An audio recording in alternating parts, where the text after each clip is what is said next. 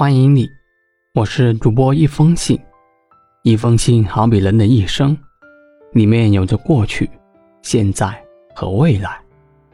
遇见你，只是刚好在人生最自由的时光。我有故事，你有什么呢？期待与你相遇。接下来我会在二十九天世界杯赛程里分享足球那些事，带你一起感受足球的魅力。北京时间十一月三十日凌晨，二零零二年卡塔尔世界杯 B 组排名尘埃落定，凭借着普利西奇的破门，美国队最终以一比零击败伊朗队，成功实现反超，来到小组第二，和英格兰携手晋级十六强。落败的伊朗队和威尔士队则遗憾出局。不知道是哪个天才把伊朗分进了 B 组，不光跟美国队同一小组。而且这组还有和美国队堪称一家人的英格兰和威尔士。伊朗队在三个昂塞人国家队的包围下想要突破，简直难比登天。首先，简单回顾这场赛前的焦点：比赛还没开始，双方已经在社交媒体火拼。美国足协在官方社交平台改动了伊朗的国旗，将伊朗旗上的国徽标志删去，这让伊朗相当的愤怒。并马上向国际足联提出投诉，要求对美国队做出禁赛十场的处罚，将美国队逐出卡塔尔世界杯。据媒体 CNN 报道的消息指出，美国足球队称这个行为是为伊朗女性发声，并计划只显示二十四小时，会重放正确的伊朗国家旗帜。美国当局接受查询时强调，并没有就此事和美国足协有任何协调。但他们重申，我们在竞技场上面希望和平及良性竞争。美国队会继续寻找方法支持伊朗的女性。国际足联会处罚美国吗？你我心中都有答案。伊朗队还是靠自己的力量更实际一点。我再来说一个故事，在偌大的森林王国中，有一个暴君王国，他从来不允许自己的孩子有恶心。对于自己的孩子，国王把他们分为三六九等，每个孩子负责着不同的领土，建立了自己的王国。对于忠于自己的孩子，实际上是好掌控的孩子，国王毫不吝啬地把自己研究的武器以最优惠的价格售卖给对方。孩子对于父亲这一行为十分的感恩，切身上演了父子情深。有一天。父亲对忠诚的孩子说：“你需要 F 幺四高档战机吗？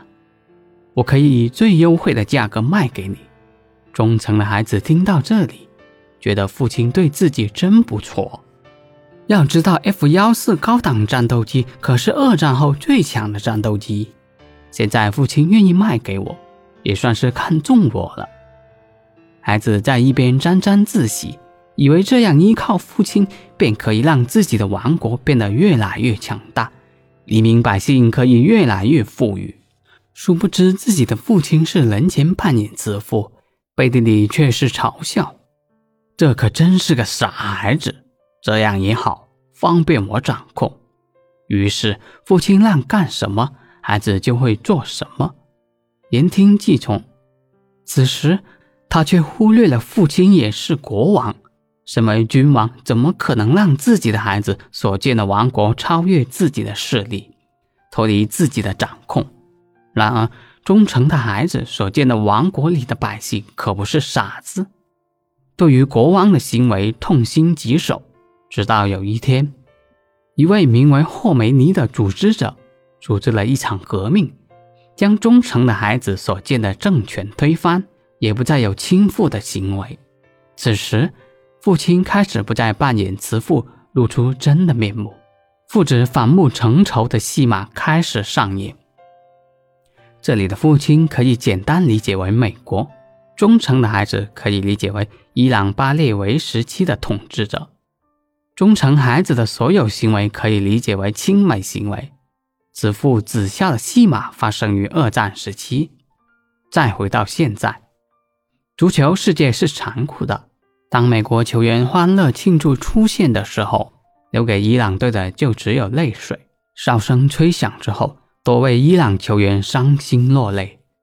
在波斯铁骑第六次世界杯之旅上，梦想中的淘汰赛门票终究还是没有到来。不过，在场上还是看到令人温暖的一幕：眼看着对手悲伤沮丧，美国队特意走上去安慰伊朗球员，或拥抱，或搂肩，或鼓励。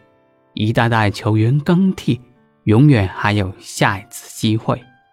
足球不止，来日方长，为这场焦点对决画上了一个温情的句号，也让足球赢得了尊重。这一幕获得世界网友的点赞，大家纷纷感叹：这才是足球最美的样子。今天就聊到这里吧。美国对战伊朗，赛前火药味十足。足球只决高下，不分生死，你怎么看呢？感谢收听这期节目，我是一封信。喜欢这期节目，不要吝啬你的点赞和关注，还可以送上你的小月票哦。同时，也欢迎评论区留言给我，我们一起讨论。你的支持就是我最大的动力。